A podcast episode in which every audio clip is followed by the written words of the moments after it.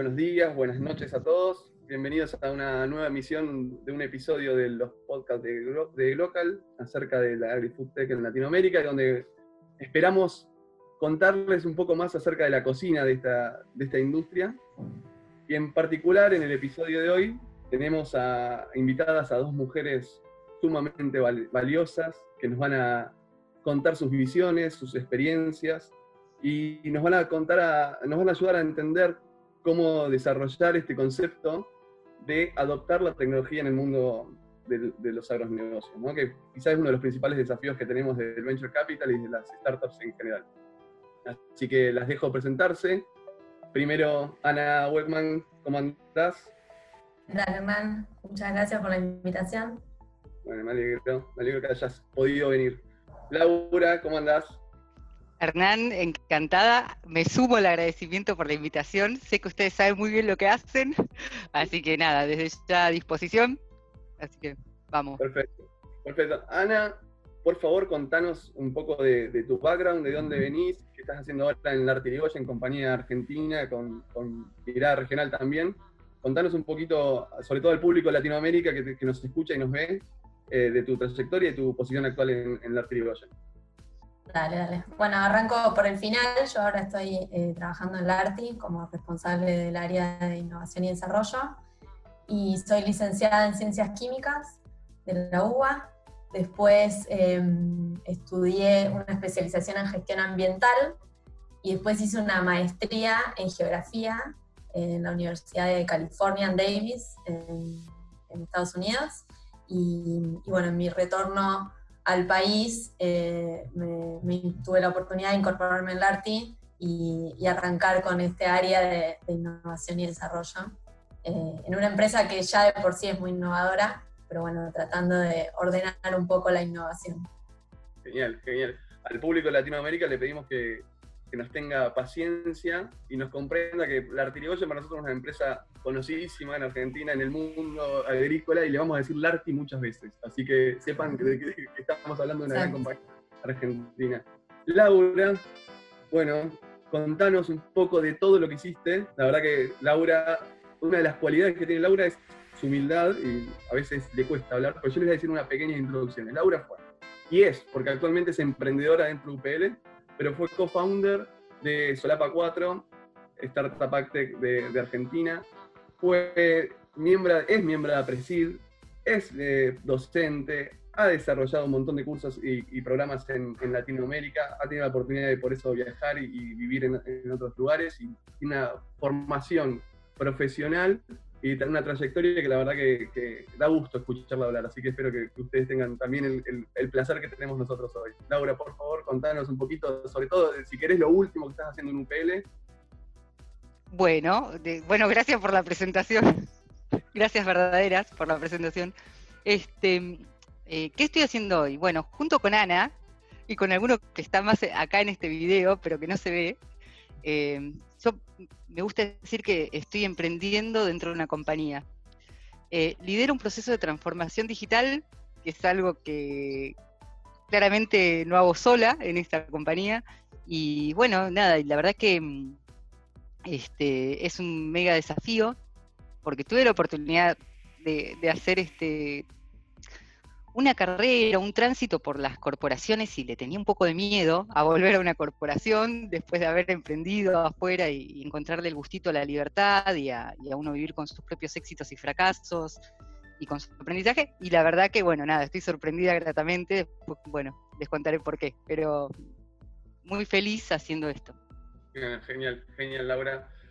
Bueno, después de esta, de esta presentación y para que sepan que van a escuchar voces autorizadas sobre lo que vamos a hablar. La idea es, contarles o hablar o charlar con, como una charla distendida que siempre tenemos en nuestra serie de podcasts, digamos, acerca de la adopción de tecnología en el agro, cómo vemos la adopción de la tecnología en el agro.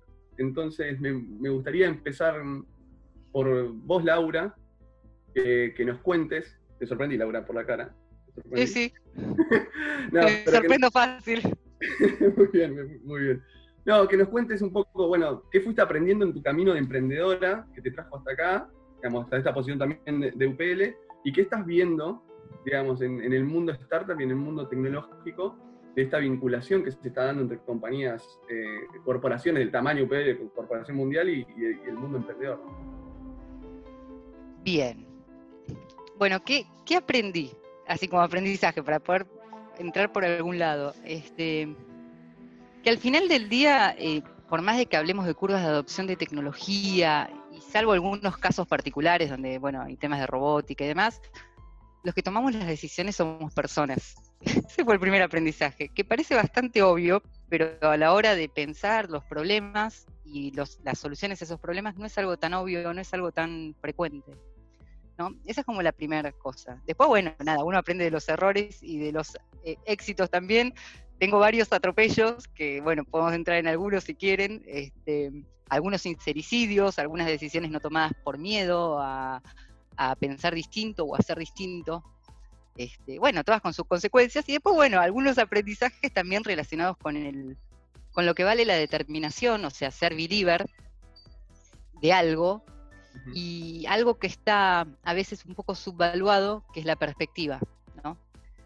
Porque para poder ver las curvas de adopción de tecnología necesitamos sí o sí poder verlas en perspectiva. Y en la perspectiva de uno y cambiarla hacia la perspectiva del otro, del que adopta. Entonces, si tuviera que sintetizar este, mi mirada de, alguno de los stoppers por ahí en, la curva de adopción, particularmente en la industria en la que nosotros estamos, es que muchas veces los startups tratamos de resolver problemas que a nosotros nos gustaría que el otro tenga.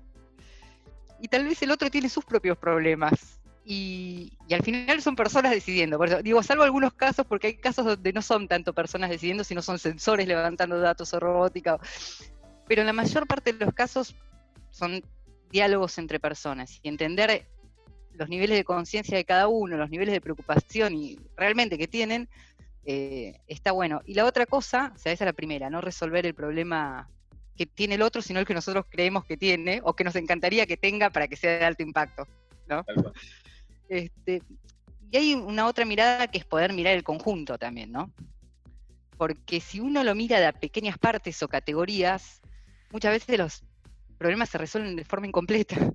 Entonces, en esa cosa de incompletitud es fácil decirlo, no es fácil hacerlo igual. Bueno, eh, nada, eh, hacia ahí vamos, a esa cosa de mirar completo y, realmente con, algunas palabras que parecen solo palabras, pero cuando vos te sentás en la realidad productiva y decís, bueno, yo estoy hablando de la curva de adopción de tecnología de un productor. ¿no? Primero, yo adoptaría la tecnología que le estoy tratando de hacer adoptar. Y segundo, el, el productor como ser humano, cuando hablamos de sostenibilidad ¿no? del sistema alimentario, ¿tiene opción?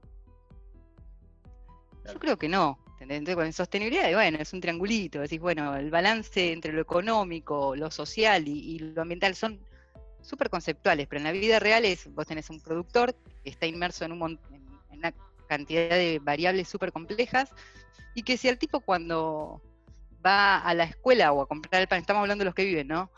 Eh, es rechazado o no es aceptado o le ponen calificativos bastante dañinos y demás. Y la verdad que para él eso es algo importante, como ser humano.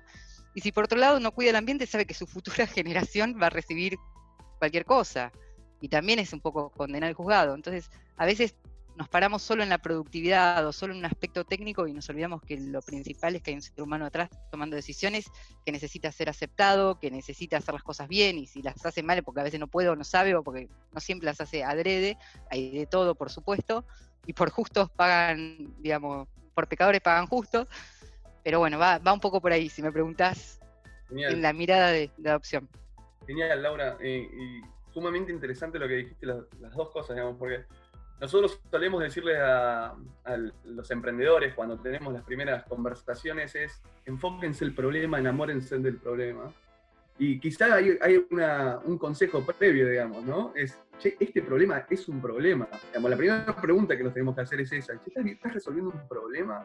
Porque capaz te enamoraste de un problema teórico y no un problema práctico. Entonces, resolver si que exista ese problema quizás es la primera ecuación que un emprendedor tiene, tiene que, hacer, ¿no?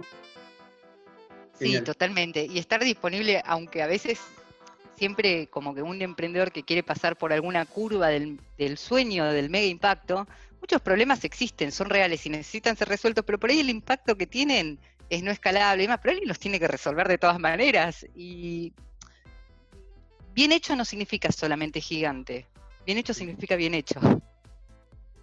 Buenísimo, buenísimo, buenísimo. Laura, estás dando títulos. Si pudiéramos, si seríamos amarillistas, nos sacaste dos o tres títulos.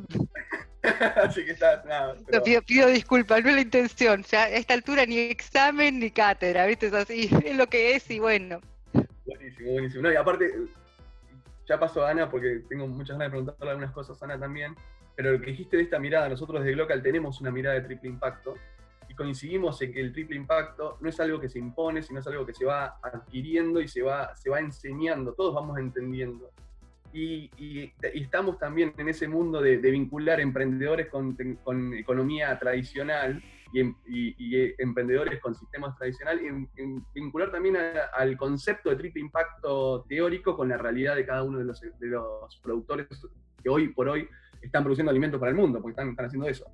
Entonces está buenísimo esto de, vamos llevando todos los conceptos, bajando los conceptos a, la realidad. Genial, Laura, gracias, gracias por eso. Me alegro. Ana, eh, bueno, lo mismo, también tu, pasaje por, diferentes compañías, por diferentes lugares, estuviste estudiando, bueno, obviamente en Buenos Aires, te fuiste afuera, eh, eh, hoy estás, como dijiste, emprendiendo esta área de innovación en, en la Artirigoyen, empresa innovadora de por sí, contanos qué, aprendiste en este tiempo y qué estás intentando de, volcar en, la Artirigoyen y qué estás aprendiendo todos los días, porque seguramente eso debe ser una de las cosas más interesantes que les pasa a las dos en, esta posición que tienen, de estar nutriéndose y aprendiendo todo el tiempo. Sí, como Lau dice, la verdad que son trabajos muy divertidos, eh, donde uno está todo el tiempo aprendiendo cosas. Eh, nada, es, la sensación es que uno cae en un lugar donde yo tengo una mirada y es, mi mirada es muy distinta a la mirada de la generalidad, ¿no? Entonces, lo más difícil y lo que uno está aprendiendo todo el tiempo es cómo bajar a tierra las cosas que para uno son normales o uno tiene muy incorporadas eh, y que para el resto suenan eh, como si fueras un extraterrestre. Entonces, eso me pasa mucho. Eh, yo en, mi maestría estudié todo lo que es remote sensing y machine learning, o sea, inteligencia artificial aplicada a imágenes satelitales y cómo hacer análisis de todo eso.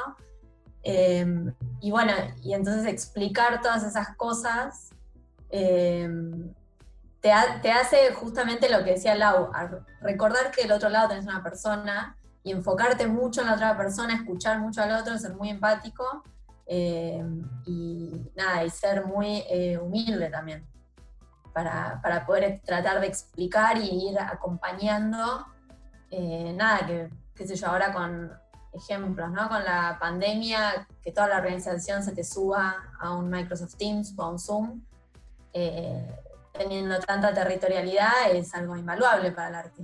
Y eso antes no estaba. Eh, entonces, bueno, es ir, ir acompañando desde cosas chiquititas hasta cosas más grandes. Seguro. Bueno, gracias, gracias Ana. Y, decías, nombrabas la pandemia, nombrabas esto de, la virtualidad. También me, lleva eso a pensar, bueno, eh, están, las dos están en organizaciones eh, grandes, con, con, poco, como decíamos hoy al principio, una que es un poco más global, y otra un poco, un poco más regional, pero son, son empresas que para los que estamos en el, hemos estado en el mundo agro tradicional y hoy estamos en el agribusiness, como le decimos, del mundo del venture capital, son referentes, sin duda. ¿Y, cómo, cómo, llevaron eso, digamos, de volcar, Laura, tu pasado emprendedor, esta, esta libertad que tenías, a una corporación como es UPL? ¿Cómo, ¿Cómo fue esa adaptación y cómo te sentís emprendiendo dentro de una corporación? Bueno, la verdad que es este es bastante más simple de lo que me imaginaba, lo cual, digo, para los que están escuchando sepan que me imaginaba una complejidad grande por todo lo que implica sumarse a una corporación. UPL es una compañía que está en más de 130 países y que tiene muchos procesos y cuida mucho sus productos y cuida a su gente y cuida, ¿viste? Y, y ¿cómo, ¿cómo encajo, como decía Ana, cómo encajo siendo un poco distinto, un poco fuera del sistema, que es un híbrido. Bueno, y la verdad que este, me pasaron varias cosas, tuve varias sorpresas muy lindas. La primera es que me encontré con realmente una familia. Y cuando digo una familia es desde el 1 de la compañía, desde la mamá del uno de la compañía hasta el equipo local con, con una lógica y un amor por las cosas que hacen que dije, wow. Digamos, acá puede ir bien o mal, pero wow, hay un activo muy grande y ese activo está en las personas y realmente está en las personas. Cuando decís eh, un director comercial que se compromete con un producto, una responsable de comunicación que abraza los temas, bueno, a una que la tenemos acá, acá con nosotros, créanme que lo que se vive adentro con distintos niveles de conciencia y con distintos niveles de profesionalización es un gran amor por lo que se hace. Entonces eso facilita, porque podemos estar de acuerdo o no de acuerdo, pero es cómo lo ves vos y contame cómo te ayudo a verlo o cómo me ayudas a verlo. Y eso es este, invaluable. Y realmente el equipo de management puntualmente local, porque uno está, el contexto condiciona siempre las relaciones y la verdad que es súper abierto. Y vos decís, bueno, este, es libertad total con responsabilidad, ¿no? Por supuesto, pero es como, como que es un camino allanado.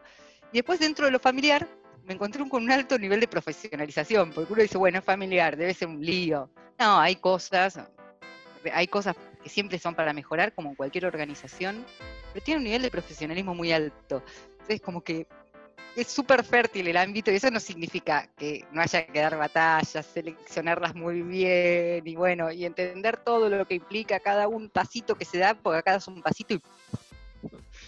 Este, pero aún con eso, este, ese es un lugar muy fértil para hacer cosas y por si hay alguno que como yo le tenga miedo, este, le digo, anímense, aunque sea a, intentarlo, porque realmente a veces las limitantes las ponemos nosotros mismos más que los otros, y por eso podemos estar con Ana acá charlando y, es normal, y, te dejo, digamos, hay más oportunidades que las que a veces percibimos por nuestra propia formación, ¿no? O nuestra propia, nuestros propios prejuicios. Así que nada, eso. Feliz. Me imagino que también sentís eso de, bueno, cada pasito que das, eh, y por ahí nada, estás moviendo un gigante, pero el impacto que tiene cada una de esas cosas se, multiplica por N cantidad de, países, N cantidad de usuarios, N cantidad de clientes. La verdad que eso también debe ser un desafío súper interesante. Súper, y y también está bueno porque en la lógica, yo por ahí tenía más experiencia con algún inversor financiero que estratégico, este, y la lógica es muy diferente, porque no tenés que estar pensando en el exit, no tenés que estar, sino tenés que estar pensando en hacer pequeñas cosas bien. Y aparte se da que tienen un propósito y bueno, y, eso es algo que para mí es, es, como que fue una guía y es increíble, pero cuando uno lidera o hace con un propósito, el mundo cambia, ¿entendés? Porque podés darle sentido a pequeños impactos. Y bueno, nada, así que. Genial, eh, genial. Eso. Genial, buenísimo, buenísimo lo que nos, estás contando, Laura. Y Ana, desde tu, desde tu posición, digamos, algo nos contaste recién cuando hablabas de, tu posición actual en, en, arte y el desafío que tuvieron en pandemia. Pero bueno, ¿cómo es esto de estar en vinculación desde el arte con startups, digamos? ¿Cómo estás liderando ese mundo innovador dentro del arte? ¿Y cómo es eso, innovar en una compañía que tiene un montón de dificultades propias de, la geografía que decías recién, digamos, el Artigoyen está presente en todo el país, con gente en todo el país, con plantas de acopio en todo el país, con deficiencias tecnológicas que son estructurales del país y no del arte. Entonces estás lidiando con un montón de cosas a la vez, digamos. Contanos un poquito cómo, es ese, día a día tuyo dentro del arte Y mm, antes de eso, déjame decirte que, lo que dijo Lau aplica también al Arti eh, enormemente. O sea, también es una empresa con mucha calidad humana, ¿no? Desde Ignacio, el Artirigoyen, el fundador, hasta, hasta toda la estructura.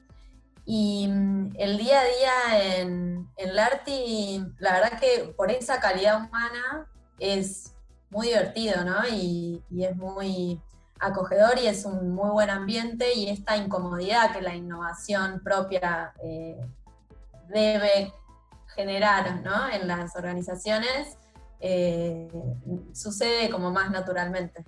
Eh, y bueno, nada, yo, viste, inicialmente fue entender, cuando, cuando ingresé hace un año y medio, entender la generalidad, conocer a la gente, conocer los equipos de trabajo. también encontrarme con, un equipo muy profesional y con, la camiseta muy, muy puesta.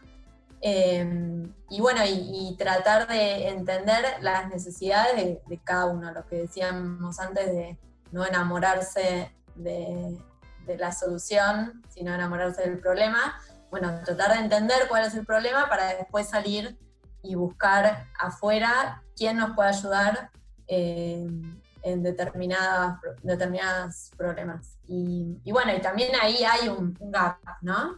Entre lo que necesita la compañía o lo que uno quiere que suceda y lo que hay afuera eh, disponible y demás. Pero bueno, es de a poco ir uniendo esas dos puntas, ¿no?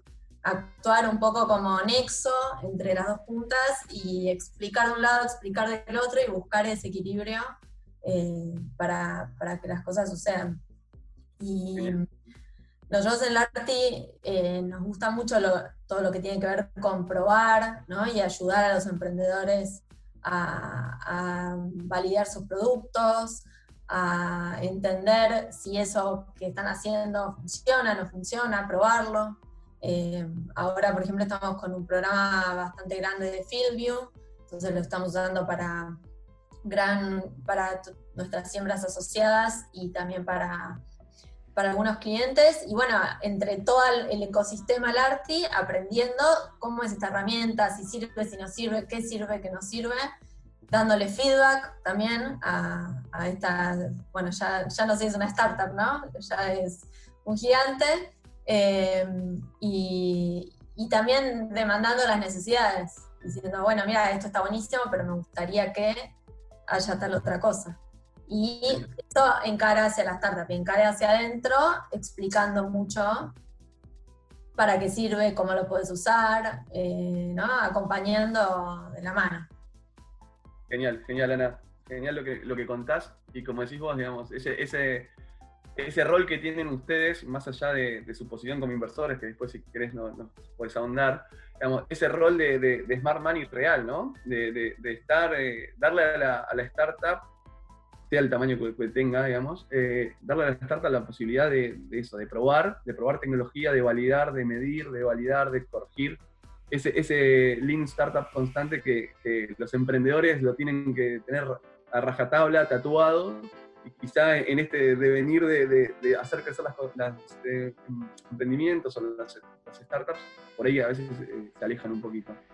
Pero está buenísimo, está buenísimo ese rol que, el arte tiene en el ecosistema, sin dudas. Y bueno, Laura, perdón, perdón, Perdóname, la, la, iteración ahí es lo que el emprendedor tiene que entender, que, que no, nunca vas a tener terminado tu producto, tenés que arrancar y probar y fallar y volver, y ir y venir, y iterar N veces hasta que, hasta que veas que empieza a funcionar.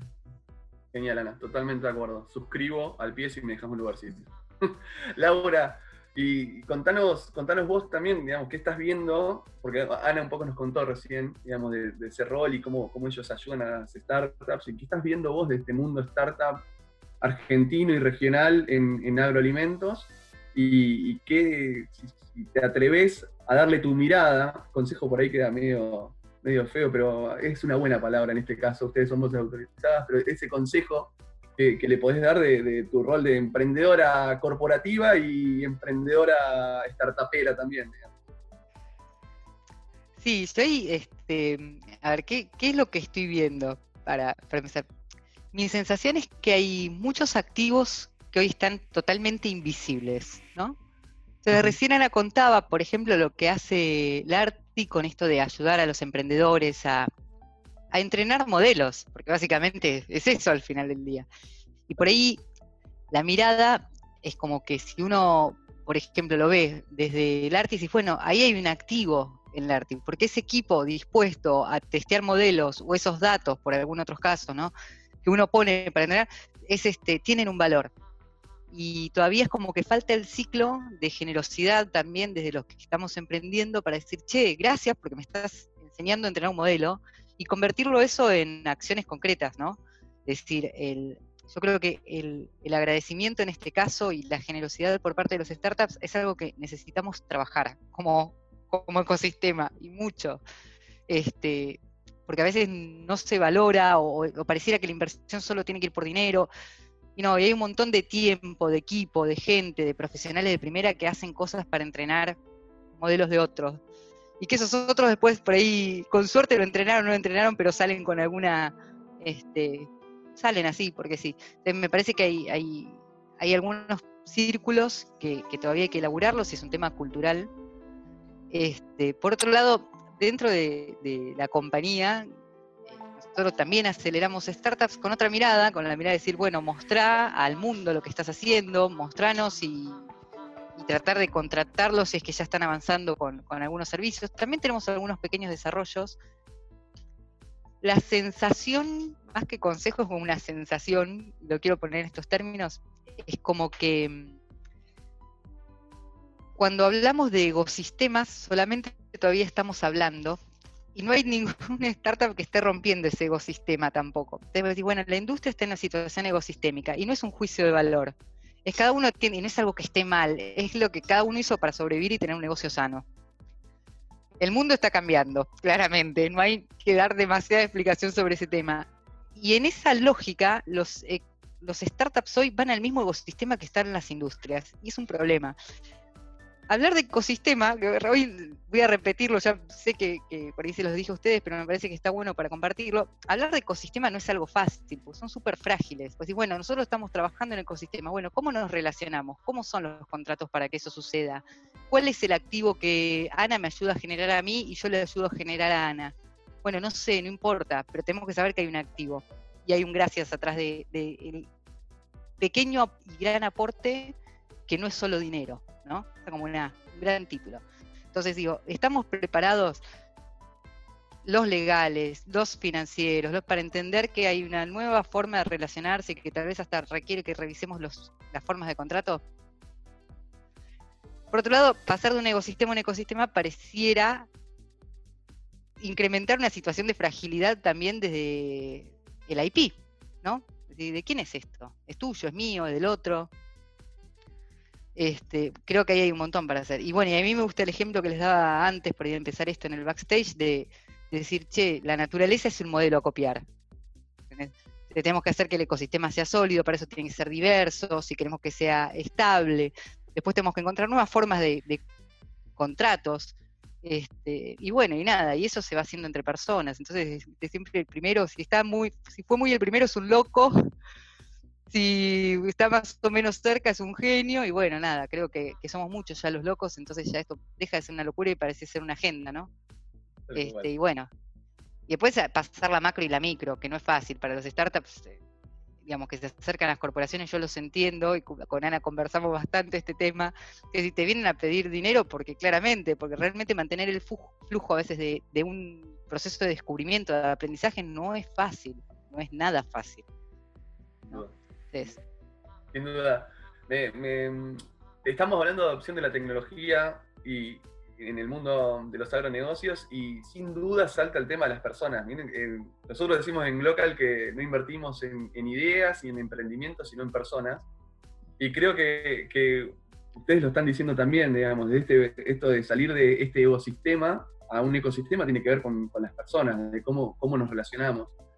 Y, en, ese punto también fue interesante lo que decías, en, en, lo que las dos decían en cuanto a su rol en estas corporaciones en las que están trabajando volvieron a poner en énfasis en, las personas, más allá de, la organización en sí o de la, del peso, inclusive por arriba del peso de marca, que, que las dos lo tienen. ¿no? Con lo cual, nada, pequeña reflexión o digresión de lo que estábamos hablando, pero digamos, hablemos de lo que hablemos, siempre vamos a hacer referencia a las personas, a, los equipos que están trabajando, a los equipos que llevan adelante las grandes ideas y que en definitiva las terminan implementando. Genial. Ana, bueno, nos contaste recién tu, experiencia también con, startups, cómo, cómo, les ayudan desde, desde el Artirigoyen. Quizá me, gustaría preguntarles a las, dos, y arranco por vos, Ana, como decía, digamos, ¿qué, ganó el Arti en, meterse en innovación, en ayudar a adoptar tecnología? ¿Qué, ves que puede servir como zanahoria o como, como activo para que el resto de las organizaciones lo puedan hacer en esta idea y me sumo a las palabras de Laura, de crear ecosistema, ¿no? Mientras más organizaciones, más startups, más fondos estemos metidos, el Estado poniendo las reglas de juego claras y demás, mejor ecosistema vamos a generar. Entonces te, pido ahí, Ana, y Laura anda pensando vos también, eh, una pequeña reflexión desde ese lado, digamos, ¿qué, ganaron desde el ARTI o qué ves que están ganando desde el ARTI em, en ese sentido, en meterse en, innovación de la forma en que están haciendo? Yo creo que en el ARTI tenemos muy en claro que lo que nos va a hacer crecer en los próximos años es estar relacionado con las nuevas tecnologías y con las nuevas formas de, relacionarse entre las personas y canales de comercialización y demás. Entonces, eh, el ARTI busca eh, estar actualizado, busca eh, entender qué está pasando en el mercado, busca eficientizar procesos y el gran, gran objetivo es el seguir ofreciéndole un servicio diferencial a, nuestros clientes que son siempre el foco ¿no? Eh, en la Artigoyen. Y, y, por eso la Arti, o sea, como yo siempre digo, la Arti es muy innovadora, es una estructura que la innovación es bottom-up, porque es una estructura muy horizontal y, y hay mucho dejar hacer eh, por el lado de la gerencia, Em, entonces, y eso es gracias a, las personas que son muy proactivas y ese te diría que es la condición sine qua non para participar o para ser colaborador en el ARTI, ser una persona muy proactiva. Em, así que bueno, por eso es que el ARTI tiene este, este, camino de la innovación que empezó hace muchísimos años, desde el equipo de sistema, siguió mi incorporación, hubo, nosotros hacemos reconocimientos internos todos los años, el año pasado fue sobre innovación y, trabajamos un montón de ideas que la gente presentó y hubo una idea ganadora. Eh, contamos con una extranet que fue desarrollada toda internamente, donde el cliente puede ver toda su información, su cuenta contable corriente al, al día y puede programar el retiro en, la sucursal que quiera.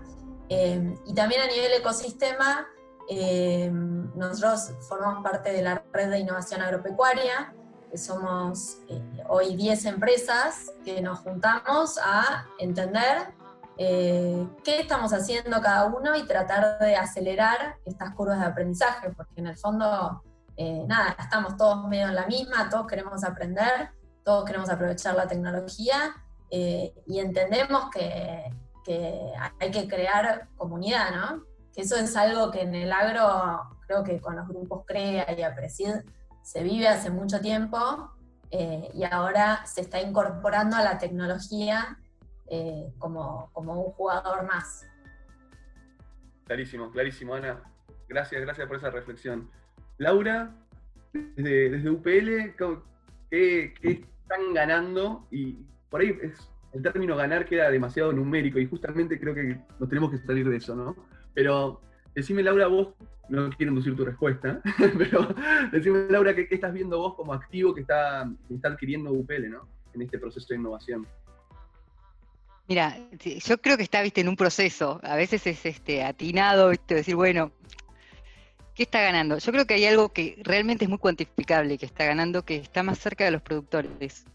Y acá, bueno, el gerente general, que aparte es una persona a la que aprecio mucho intelectual y personalmente, siempre tenemos esta conversación de cuánto tiempo le destina una organización que declama que el productor es más importante estar realmente con ellos, a entenderlos, a escucharlos.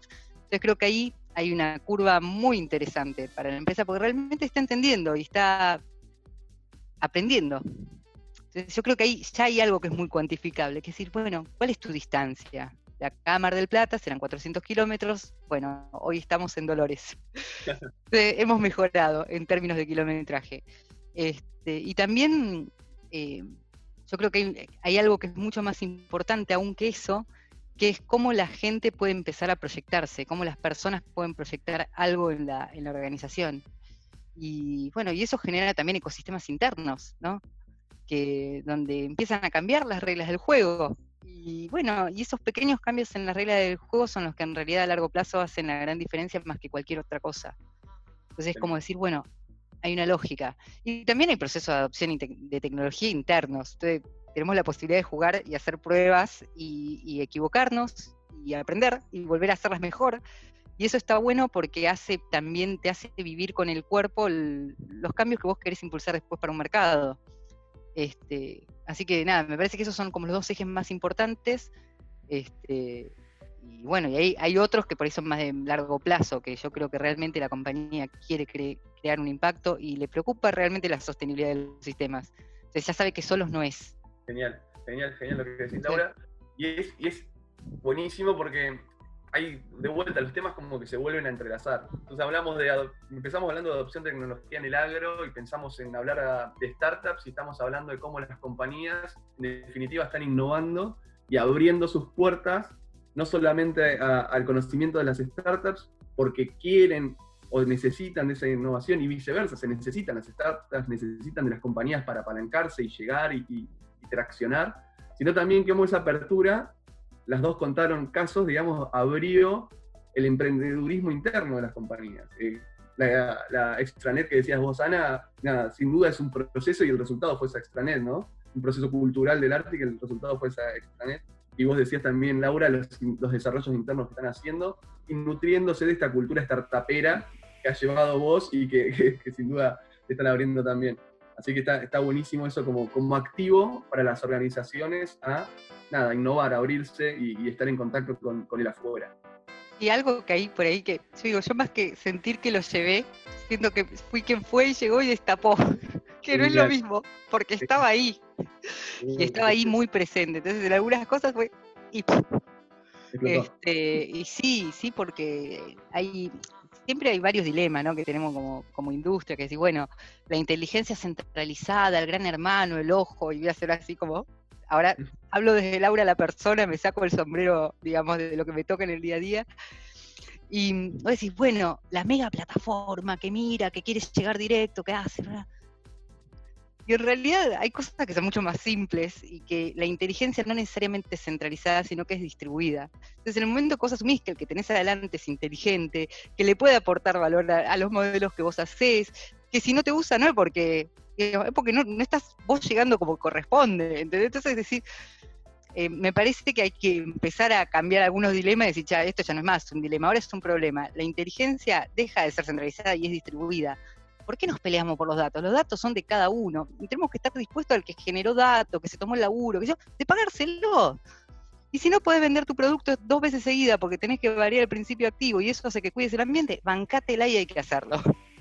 Entonces, hay un montón de cosas que cuando vas a la práctica realmente rompen la relación y el dilema normal que en una industria tenés. Pues decís, bueno, y si tenés que ayudar, si yo tengo que ayudar a Ana, que le vaya mejor, lo tengo que hacer. No hay tanta vuelta. Este, todo el resto son, digamos, no sé cómo decirlo, son como entelequias. Entonces decís, bueno, a veces el barro del emprendedurismo a las organizaciones les sirve para etiquetar algunas conversaciones también. Y decís, bueno, es así. Podés negarlo, pero ¿cuánto tiempo? Y bueno. Buenísimo, buenísimo. Muy, muy, muy, rica charla y, la estoy pasando muy bien. Eh, no sé cuánto nos queda, pero está, está entretenido. Espero que el resto que esté escuchando esté entretenido como nosotros tres. Y de última la pasamos muy bien nosotros. Total. No, em, queriendo llegar a, un poco a lo que decías vos, Ana, también, y Laura, de las organizaciones, del dinero, de, cómo cambian la, metodología, qué, están mirando. Digamos, eh, eh, sin duda la realidad cambió, todos sabemos que esto, esto es un tren que, subió, pasó y hay que subirse, hay que subirse y con innovación o con lo que estamos comprando, en definitiva con la inversión de innovación estamos comprando ese ticket para, para si este tren va a un buen destino, lo subimos y si, bueno, si no fue un buen destino, tuvimos la oportunidad de tener el viaje. Me parece que ese es un poco el, proceso que, llevamos. Y, lo vemos, perdón Laura, y, lo ahí no, ahí dijiste algo clave, que es decir, este es un tren que sale, y yo lo veo así, cuando decís, bueno, esto es un proyecto. Y hay algo que también nos está faltando como, como ecosistema y que tenemos que elaborarlo, que es esto de, emprender con valores, o, y cuando digo valores es valores de verdad. Proyectos hay muchos, algunos salen bien, otros se la ponen, la mayoría se la ponen, o sea, salen mal, y las personas quedamos. Y es hermoso cuando vos al final del camino decís, che, bueno, transitamos este viaje juntos, aprendimos, la pasamos bien, con responsabilidad, pones una mirada irresponsable, sino todo lo contrario, decir, che, con responsabilidad, pero siempre poniendo a los valores por sobre algunas otras cosas. Y eso te digo, es algo aprendido, justo lo dijiste así como nada, y es algo importantísimo. Si, que, si decía en la charla solo la oportunidad de hacer una cosa, es esa. Proyectos, así o así, no importa. Pero las personas y las relaciones continúan. Entonces, este, debería ser el eje de priorización de cualquier este, matriz profesional, digamos. Nada, eso, perdón. Gracias, Hernán. Por favor, por favor. No, está, está buenísimo, está buenísimo. Y esto de, que decís, Ana, eh, Laura, perdón, y esto de, vincular de vuelta organizaciones, innovación, eh, uso de tecnología, inversión, decía que, la innovación nos, nos, está llevando a un lugar que no sabemos dónde termina el viaje, la verdad, no tenemos ni idea de dónde termina el viaje que, quien sepa al final del cuento que nos lo diga, pero nosotros no sabemos y estamos contentos en, subirnos al tren. Y vemos cómo organizaciones están cambiando los paradigmas. era impensado por ahí que hace, nada, 10 años, 15 años, pensar en una compañía de insumos agropecuarios, de producción de insumos agropecuarios a nivel mundial o de herbicidas, invirtiendo en tecnología que reduzca el uso de los herbicidas. ¿Alguien, alguien hubiera dicho eso de, de una multinacional? Probablemente no, y estaría diciendo, se está tirando un tiro en el pie, no está viendo el camino hacia la innovación. Em, y, las, y, las, organizaciones tradicionales se están subiendo a eso y está buenísimo que eso suceda porque son sin duda quienes van a traccionar el, la usabilidad, la adopción de la tecnología también. Así que buenísimo. Y desde el lado de la inversión, eh, las, las, dos compañías eh, tienen su, participación en el venture capital, más grande, más chica, su acercamiento al venture capital. Las dos compañías eh, miran la innovación, de hecho ustedes son los representantes de esas, de, esas, compañías en esa área. Laura, has pasado el proceso de, de fundraising del otro lado del mostrador también, con lo cual lo conoces ah, eh, perfectamente. Pero desde el lado de, actores de, inversión, como son las compañías, ¿ustedes qué, qué ven tanto para hablar con las startups como para hablar con otras empresas colegas para que se suban a este tren que del que hablamos de la innovación y uno de los, uno de los vagones dice inversión. Digamos. Hay otro que dice uso otro que dice inversión, y capaz que hay uno que es más grande y que une a los dos. Pero cuéntenme ustedes qué están viendo desde ese lado. Ana, Laura. Arranco ya. Eh, no, nosotros eh, como inversores estamos obviamente siempre, siempre atentos, tenemos eh, inversiones, somos inversiones mayoritarias en Uber, que es el Uber de los camiones eh, de cereales que está haciendo muy buen trabajo y tenemos inversiones en Agrofy, en Bioceres y, otras compañías. Siempre estamos buscando eh, qué es lo que, digamos, se, alinea estratégicamente con las unidades de negocio del ARTI y con esta visión eh, que tenemos a futuro y, enfocados obviamente en los emprendedores, que, que sean gente pujante, gente que, a uno le guste la, visión que, tienen, ¿no? Em, pero también nos gusta mucho eh, empezar por la etapa de early adopters, ¿no?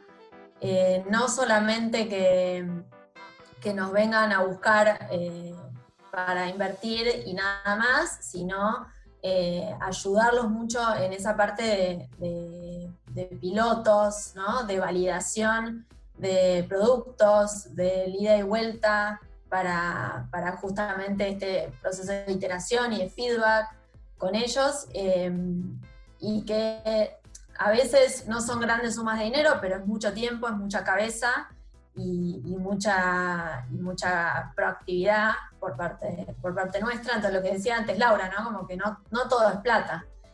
Pero del rol de inversor, em, yo creo que es muy importante lo que vos dijiste antes de, hay que subirse al tren, o sea, el tren ya salió, te podés subir o dejarlo pasar. Eh, creo que la gran mayoría de las empresas entienden que, es hora de subirse, algunas más, otras menos, eh, y aprovechar las tecnologías a favor de la empresa y a favor del cliente, ¿no? Eh, así que bueno, eso, eh, la parte de la inversión es importante, está, digamos, hay que entender de qué manera uno está invirtiendo, ¿no? Si vos estás invirtiendo porque querés generar un retorno o porque querés eh, estratégicamente invertir en, ese, en, esa empresa, en esa startup, y en el fondo lo que estás pagando ahí es este proceso de aprendizaje. El, valor que, le da a tu compañía estar más cerca de la vanguardia. Eh, así que creo que es muy importante que los inversores entiendan cuál es su objetivo.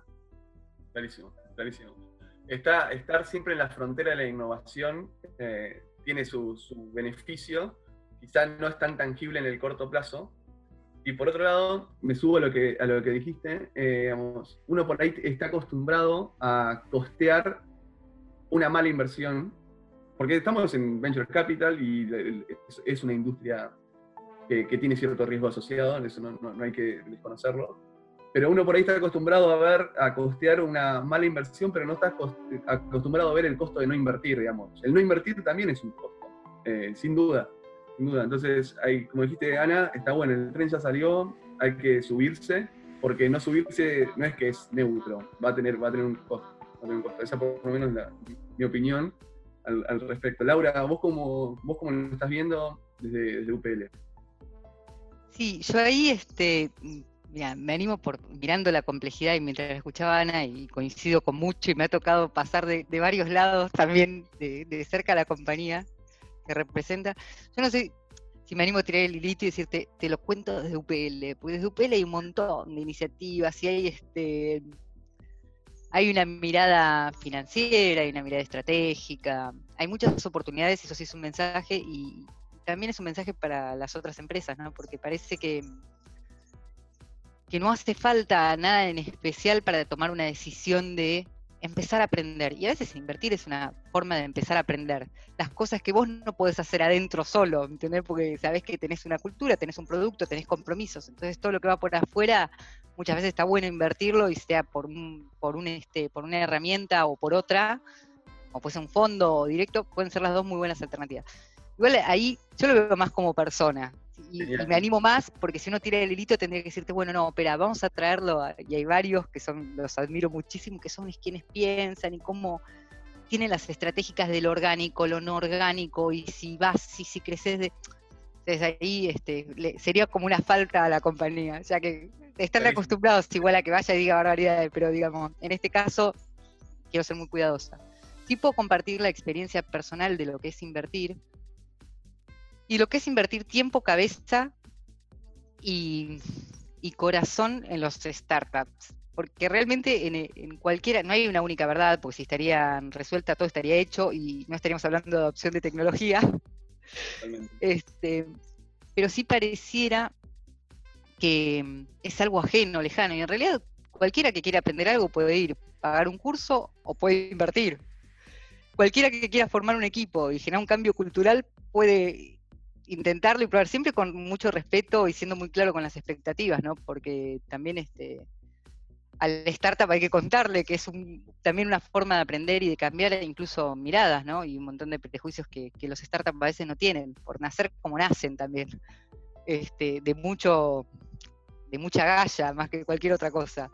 Entonces me parece que, que hay todo un camino para, para personas que normalmente no se animan y pueden invertir, y para pequeñas y medianas empresas que tienen que rearmar sus modelos de negocios y muchas veces rearmarlos desde adentro es muy difícil. Y llamar a, siempre hay megas consultoras que cobran carísimo, perdonen esas consultoras, no es que no las quiera, las quiero y me han ayudado muchas veces, pero que también ofrecen procesos contados con una voz en off. Y la verdad que después el mercado no es una voz en off, el mercado es el mercado. Entonces, si vos tenés que sacar un nuevo producto, tenés que resolver un problema, te querés diferenciar, y bueno, el camino de, ir por este en nuevos, por la inversión en nuevos emprendimientos, es un camino muy válido y muy rico. Insisto, puede salir bien o puede salir mal. En cualquier caso aprendiste, y eso es así. Este, y, y, lo importante es ser muy fair play con las expectativas de inicio y también aceptar que si la solución estuviera, tendría un precio probablemente muy superior al que vos estás dispuesto a pagar. ¿No? Es eso. Genial, genial, Laura. Buenísimo. Laura, Ana, creo que paseamos por varios temas. Estuvo, estuvo entretenido. Me llevo como varios bullets eh, interesantes, digamos, del lado de la adopción de la tecnología y eh, las startups, digamos, no solamente enamorarse del problema, sino fijarse si el problema está y nos estamos enamorando de, una novia que no existe o de un novio que no existe. Por otro lado, también esto de, bueno, que hay que apalancarse tanto en startups como en compañías, porque somos nosotros fondos, el Estado, todos somos un ecosistema y en definitiva si queremos generar adopción de la tecnología tenemos que generar los campos fértiles de acuerdos, de win-win en estas relaciones para que, para que en definitiva nos veamos todos, todos beneficiados, los productores y los consumidores de alimentos también, porque si estamos hablando de, tecnología, estamos hablando de tecnología en pos del beneficio del productor y, que, y en pos del beneficio del consumidor final. Y por último, esto de, que la innovación eh, es un tren que ya salió y hay muchas maneras de subirse y que quizás eh, hay que evaluar cuál es la que mejor nos queda a cada uno pero sin duda tiene un costo el no subirse. Y ustedes han presentado esas pinturas, las dieron ustedes con la, charla recién. Así que de parte mía les agradezco enormemente que, me hayan acompañado hoy a mí. Espero que quienes nos escuchen no hayan extrañado a Bernardo y que sepan que, los hemos acompañado durante estos minutos con, con temas interesantes y que nos sentimos cómodos charlando. Y espero que sigamos juntos desde Local, UPL, LARTI eh, creando ecosistema, que en definitiva es lo que, lo que nos va a hacer crecer a todos. ¿no?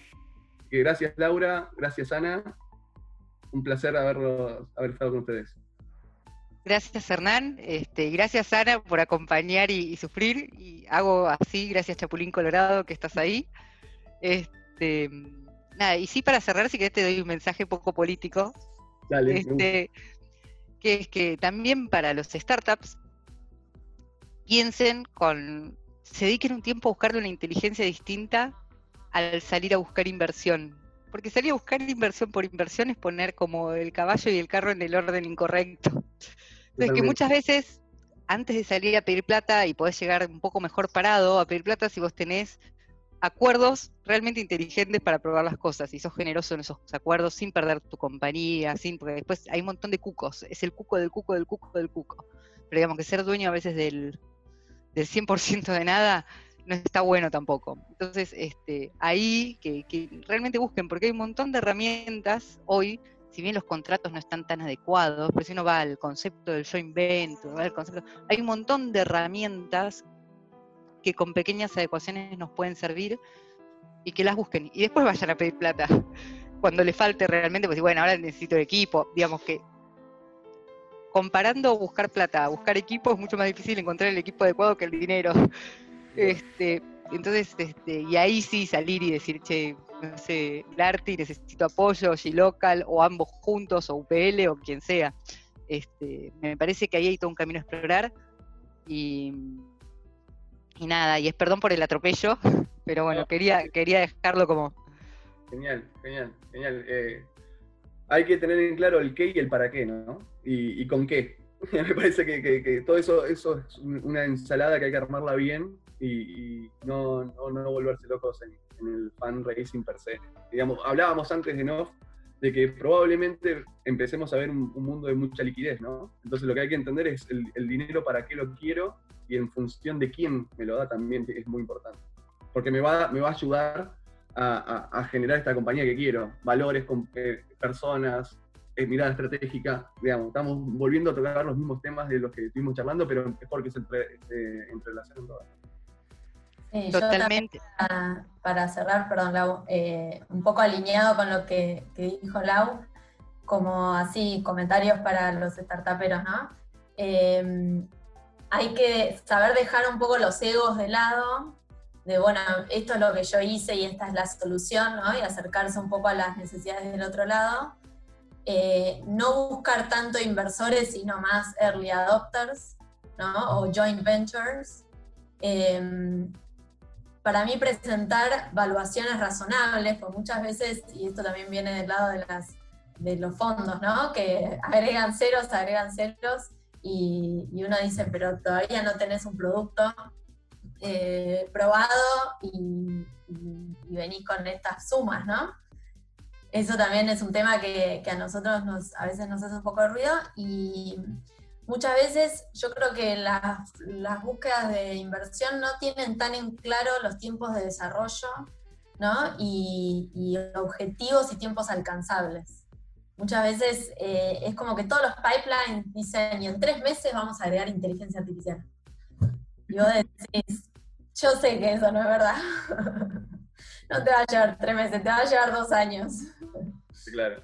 Entonces, ser, un poco más realista, ¿no? Como un poco más bajar a tierra, down to earth. Y dos años con suerte, porque en el medio vas a cambiar tres veces el modelo de negocio, vas a perder la mitad de tu equipo porque se calentó con vos por un tema de expectativas, te van a presionar los inversores que entraron y que ahora quieren salir. Entonces, todo eso hay que multiplicarlo por cinco y tratar de hacer paquete de trabajo muy chiquito. Está buenísimo el punto porque es este es así tal cual. emprender es un camino como como decimos siempre, es un camino que, las películas no cuentan. Digamos, cuentan la parte linda. Y emprender tiene un montón de, idas y vueltas, eh, piedras que, sortear, obstáculos, pero también un montón de, compañías, aceleradoras, fondos que, ayudamos para que, para que emprender sea algo atractivo para todos. Y, y sí, los temas que tocaste, Ana, son los temas. Eh, son los temas. Evaluación es un tema en sí mismo. Eh, siempre hay, un fino, hay un, fino, una fina línea que es entre encontrar la mejor evaluación posible para que los futuros hitos no sean tan grandes que justifiquen multiplicar mi evaluación actual, digamos. Y que sean al ser tan grandes porque me fui de mambo con la evaluación actual, no llego a, cumplir el hito. Entonces, es, hay un trade-off que hay que siempre saber. Es un arte, es un arte. No, no hay ciencia en eso, es arte. Pero sin duda, sin duda, las aceleradoras eh, estamos para, para, apalancar a los fondos, a los fondos y a los, a los emprendedores, sobre todo, en, encontrar la mejor forma de, ajustar ese número. Así que, Lau, Ana, de vuelta, gustazo, gracias por acompañarme durante este tiempo, no me dejaron solo, la gente creo que les va a gustar cuando lo escuchen y espero volver a verlas pronto y seguir charlando sobre cosas que nos diviertan, nos apasionen y esperemos que construyendo ecosistema como dijimos. Muchas gracias. Gracias, Gracias a vos, Hernán. Gracias, Laura. Un beso. Gracias, Ana. Chau.